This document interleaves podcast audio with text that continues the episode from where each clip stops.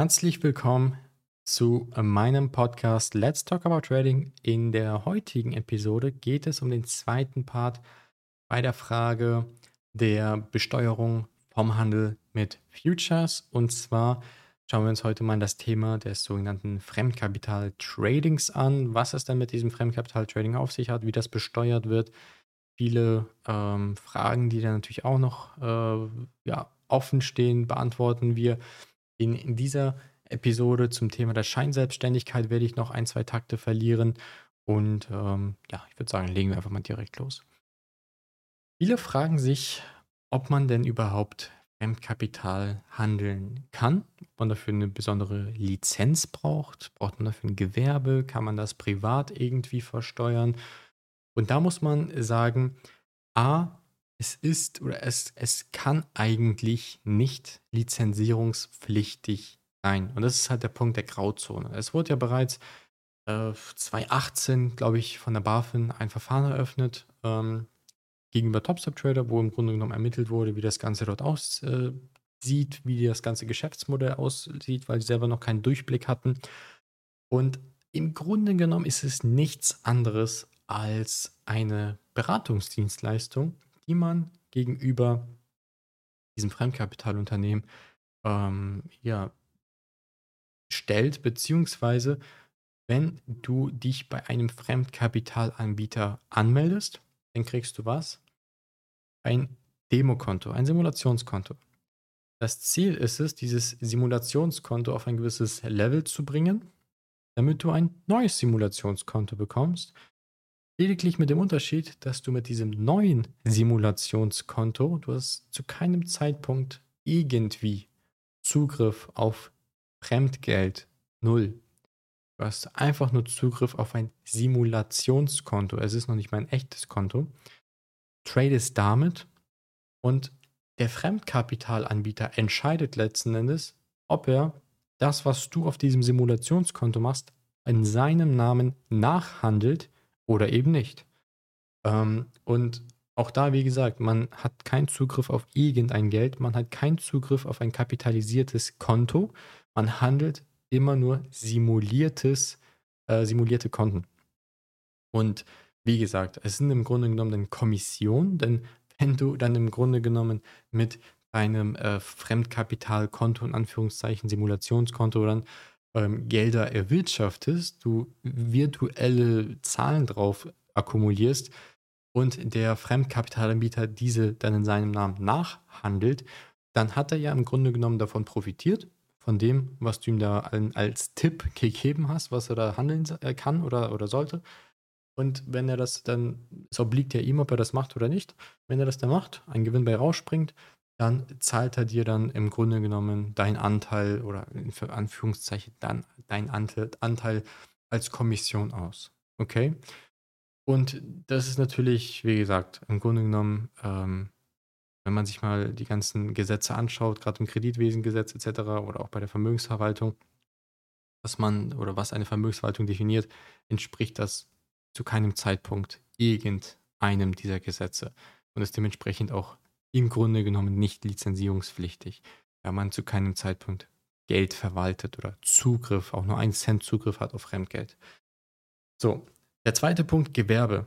Du hast nicht die Möglichkeit, das Ganze auf privater Ebene zu machen, also im Sinne von, du machst es irgendwie als Nebenkosten abrechnen, denn es ist eine nachhaltige, auf Gewinnerzielungsabsicht ausgelegte Tätigkeit. Und das ist die Definition eines Gewerbebetriebes. Du machst das ja nicht einmal, sondern du machst es immer wieder mit dem Ziel, ähm, Gewinne dadurch zu generieren. Und es ist ja eine Tätigkeit, die du da wirklich, der du dann ähm, täglich fast schon nachgehst. Sprich, es ist auf jeden Fall die Definition eines gewerblichen Betriebes und ähm, du hast dementsprechend ein Gewerbe zu, äh, zu, zu, zu gründen dafür. Es ist eine gewerbliche Tätigkeit, die theoretisch umsatzsteuerpflichtig wäre, aber ist nicht steuerbar, ähm, da wir einen Geschäftspartner haben, der im außereuropäischen Ausland sich befindet. Ähm, meistens, wenn du jetzt einen ähm, Partner, es gibt ja mittlerweile einen, glaube ich, oder zwei Partner, die auch in Deutschland Prop Trading anbieten. Da sieht das Ganze natürlich anders aus. Ähm, aber die meisten sitzen ja entweder in den USA, in den äh, Cayman Islands oder in Dubai. Und da die halt, wie gesagt, im außereuropäischen Ausland sich befinden, ist das Ganze nicht Umsatzsteuer oder ist nicht steuerbar. Ähm, jetzt hast du einen umsatzsteuerpflichtigen Gewerbebetrieb, wo auf meine Einnahmen keine Umsatzsteuer erhoben wird, aber du kannst deine Ausgaben oder du hast die Möglichkeit, bei deinen Ausgaben ähm, die Vorsteuern geltend zu machen. Das ist natürlich ein, ein, ein ganz großer Vorteil. Und ähm, du hast jetzt die, die, Gewerbesteuer zum Beispiel, die wird ja komplett mit der Einkommensteuer verrechnet. Wenn du das jetzt auf Basis eines Einzelunternehmens machst. Und ähm, je nachdem, wo man wohnt, merkt man auch die Gewerbesteuer so gut wie gar nicht, da es auch hier auf den Hebelsatz ankommt. Und der Vorteil ist natürlich, dadurch, dass das jetzt kein reines Trading-Gewerbe ist, sondern es ist jetzt eine ähm, gewerbliche Handlung, die, durch die du Kommission verdienst. Ähm, dadurch hast du natürlich die Möglichkeit, Betriebsausgaben geltend zu machen. Sprich, du kannst eine neue technische Ausstattung dir anlegen. Das oder das, was du jetzt bereits hast an Equipment, kannst du in dieses Gewerbe rein verlagern. Dafür müsstest du eine Inventarliste schreiben, dein PC, dein Tisch, dein Laptop, dein Handy, dein Drucker, dein Schreibtischstuhl. Alles kannst du aufschreiben, bewertest es zu dem jetzigen Zeitpunkt und verlagerst es von deinem Privatvermögen in dein Filmvermögen hinein, in dein Gewerbe hinein. Oder du kaufst dir einfach komplett alles neu und dann hast du noch den Vorsteuerabzug. Dein, Gewer dein Handyvertrag, deine Internetleitung etc., dein Autoleasing oder deine Finanzierung, ob du jetzt essen gehst, äh, überall, wo Umsatzsteuer drin steckt, kannst du natürlich diese absetzen. Und das ist halt der Vorteil ähm, ja, von, ähm, vom, vom Trading mit dem Gewerbe. Und auch zum Thema Kleingewerberegelung. Ähm, damit würdest du dir nur selbst schaden. Das sollte man nicht machen. Ähm, also die, die Kleinunternehmerregelung. Ähm, da du ja sowieso keinen Umsatz, du hast ja keine umsatzsteuerpflichtigen Erträge, da das Geld aus, aus dem außereuropäischen Ausland kommt und ich äh, aber Umsatzsteuer, die ich absetzen von allen möglichen Kosten absetzen kann, ja sogar noch vom Finanzamt zurückbekomme. Also wenn du jetzt da dich als Kleinunternehmer äh, qualifizierst oder anmeldest, dann hast du ja sowieso keine, also ob du es jetzt machst oder nicht, ähm, spielt ja keine Rolle. Du zahlst ja eh keine Umsatzsteuer auf deine Erträge, könntest aber mit der Kleinunternehmerregelung keine Umsatzsteuer absetzen. Und das ist halt das Problem. Du würdest dir damit nur selber schaden. Ähm, zum Thema, ähm, ja, was wäre denn, wenn ich jetzt mit dem Fremdkapital nebenbei handle. Ich habe mein Gewerbe, mein Nebengewerbe, bin jetzt aber auch noch angestellt und ich verdiene, sagen wir, 3000 Euro als Angestellter und mache 20.000 Euro im Trading im Monat. Wie sieht das Ganze denn, ich bin ja gesetzlich krankenversichert, wie sieht das Ganze nun aus, wenn ich jetzt mit meinem Trading so viel verdiene, mehr verdiene sogar als mit meinem, Haupt, äh, mit meinem Hauptberuf, dann ist es so, Wichtig ist natürlich, man muss die Steuern äh, etc. beim Finanzamt angeben, aber steuerlich ist es kein Problem. Das wird einfach versteuert und, und fertig. Das große Problem ist, wenn du mit deiner Nebentätigkeit mehr Geld verdienst als in deinem Angestelltenverhältnis, musst du Beiträge nachentrichten auf Basis der Einkünfte aus der Nebentätigkeit bis zur Beitragsbemessungsgrenze. Sprich, die Krankenkassen haben ein großes Interesse dann daran, ähm, ja, bis zur Beitragsbemessungsgrenze den ähm, Betrag, der noch offen steht, dann einzukassieren. Also wenn ich jetzt zum Beispiel 3000 Euro als Arbeitnehmer verdiene, die Beitragsbemessungsgrenze liegt bei, weiß nicht, 5, 6, 5, 7, also 5600, 5700 Euro. Sprich die Differenz von 2700 Euro, die ich als Arbeitnehmer nicht verdient habe, die würden dann für die Krankenkassenbeiträge herangezogen werden. Und ähm, genau, das ist das, was man halt beachten muss, dass da die Krankenkassen halt, wie gesagt, ähm, jeden Fall ihre Beiträge noch haben möchten, wenn du damit mehr verdienst.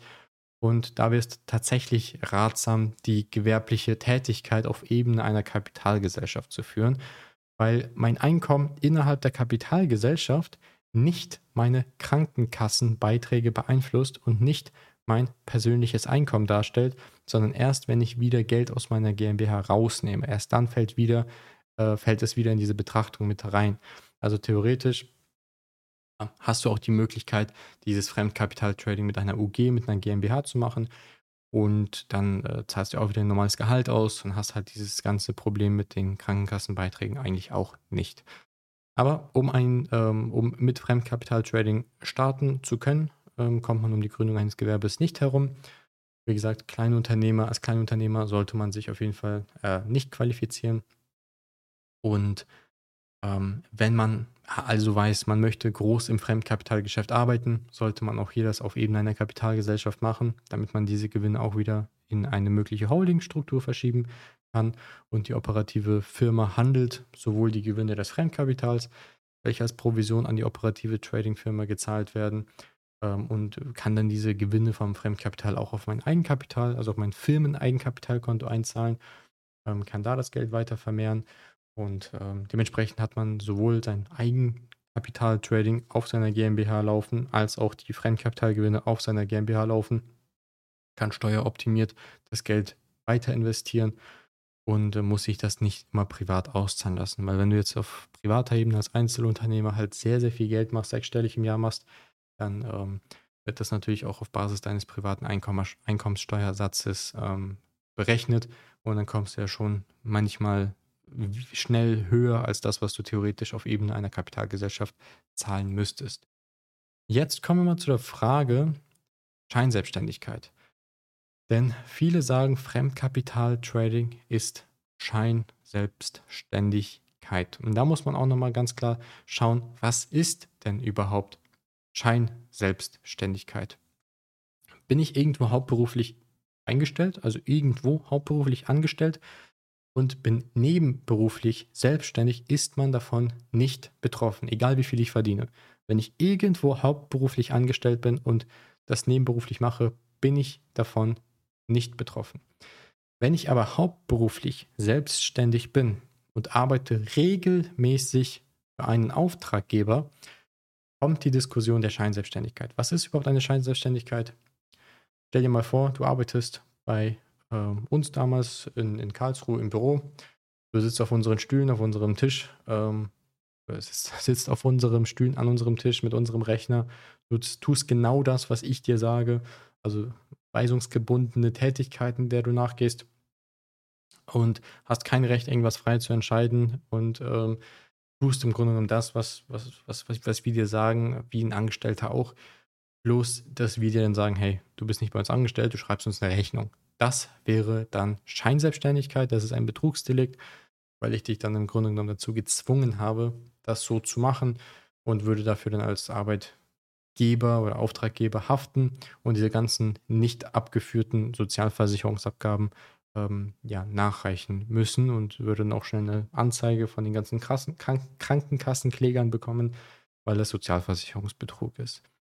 Wenn ich aber frei bin in meinem Ort, in meiner Zeit, meiner Arbeitszeit, kann mich so organisieren, wie ich möchte. Ich arbeite an meinem eigenen PC, ähm, in meinem eigenen Zimmer und habe nur einen Auftraggeber, dann bin ich nicht scheinselbstständig, weil ich nicht mehr weisungsgebunden bin, aber ich bin ein Arbeitnehmer-ähnliche Selbstständige. Und Arbeitnehmer-ähnliche Selbstständige, wenn das zutrifft, müssen auf ihren Gewinn den gesetzlichen Rentenversicherungsbeitrag vollständig alleine bezahlen. Und das ist ganz, ganz wichtig. Ähm, ein Arbeitnehmer ähm, ein arbeitnehmerähnlicher Selbstständiger kann sich die ersten drei Jahre von dieser Verpflichtung befreien lassen. Viel schlauer wäre es, ich suche mir einen zweiten, dritten, vierten Auftraggeber, aber wenn ich ja, jetzt weniger als ein Siebtel mit den, Auf mit den anderen Auftraggebern mache als mit dem Hauptauftraggeber, bin ich immer noch ein arbeitnehmerähnlicher Selbstständiger. Also ich muss mit den anderen Auftraggebern mehr als ein Siebtel ähm, machen als mit dem Haupt Hauptauftraggeber. Also das im Grunde genommen auf Jahresumsatzbasis, ähm, wenn man das mal zusammenrechnet. Beispielsweise, ich bin bei Next, Next Prop Trader und ähm, würde jetzt noch einen zweiten haben, sagen wir One-Up Trader oder noch einen dritten, Topstep Trader, wo auch immer. Ähm, dann müssten halt die anderen beiden mehr als ein Siebtel meines Jahresumsatzes darstellen, als jetzt nur bei Next Prop Trader. Okay, dann hätte ich halt mehrere Auftraggeber im Grunde genommen. Eine Alternative dazu wäre es, wenn ich trotzdem nur einen Auftraggeber habe, ähm, einen sozialversicherungspflichtigen Arbeitnehmer zu beschäftigen, den ich einstelle und bin auch direkt aus der Diskussion raus. Oder alternativ dazu zwei Aushilfen, die ich dann beschäftige, die zusammen mehr als 520 Euro Basis bekommen. Also der ähm, ähm, der äh, Aushilfslohn, der steuerfreie Aushilfslohn. Und da kann ich meine Ehefrau mit reintun, mein Onkel, meine Kinder, die über 14 Jahre alt sind. Das sind ja alles Aushilfen, die ich dann nehmen kann. ähm, was ja dann auch Sinn macht, da es einfach ein steuerfreier Aushilfslohn ist und löse gleichzeitig das Problem mit den arbeitnehmerähnlichen Selbstständigen. Also ähm, muss keine Beiträge in die gesetzliche Rentenversicherung bezahlen und ähm, ja, das wäre auf jeden Fall schon mal eine Win-Win-Situation.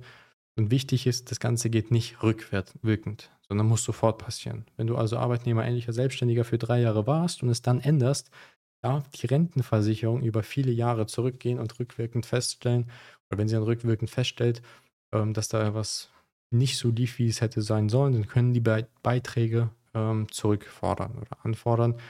Ähm, deswegen, du kannst es auch, oder diesen Antrag zur Befreiung kannst du auch nicht rückwirkend stellen, das muss sofort passieren. Daher auch hier, die meisten Fehler werden immer am Anfang gemacht und es lohnt sich definitiv, sich jetzt schon darüber Gedanken zu machen, wo ich jetzt stehe mit meiner steuerlichen Identität, wo ich ähm, hin möchte. Das ist äh, ganz, ganz wichtig und ähm, ja, wichtig ist auch bei der Frage der, des, des Fremdkapitalhandels, ähm, wie groß möchtest du das machen? Denn wenn du es wirklich groß machst, dann ist es natürlich so, dass ähm, es sich durchaus lohnt, ähm, dann später das auf Kapitalgesellschaftsebene zu machen, dass du natürlich auch dort wieder steueroptimiert das Geld reinvestieren kannst und halt nicht privat dauerhaft super viel Geld an das Finanzamt zahlen musst. In der Hinsicht hoffe ich, konnte ich dir ein, zwei Fragen beantworten über das Thema mit dem Handel des Fremdkapitals. Und ähm, auch da, wie gesagt, hast du die Möglichkeit, das entweder als Einzelunternehmer zu machen, wärst dann an deinen privaten Einkommensteuersatz gebunden oder machst das auf Ebene einer Kapitalgesellschaft in Form einer UG oder GmbH. In der Hinsicht wünsche ich dir weiterhin viel Erfolg und bis zur nächsten Episode.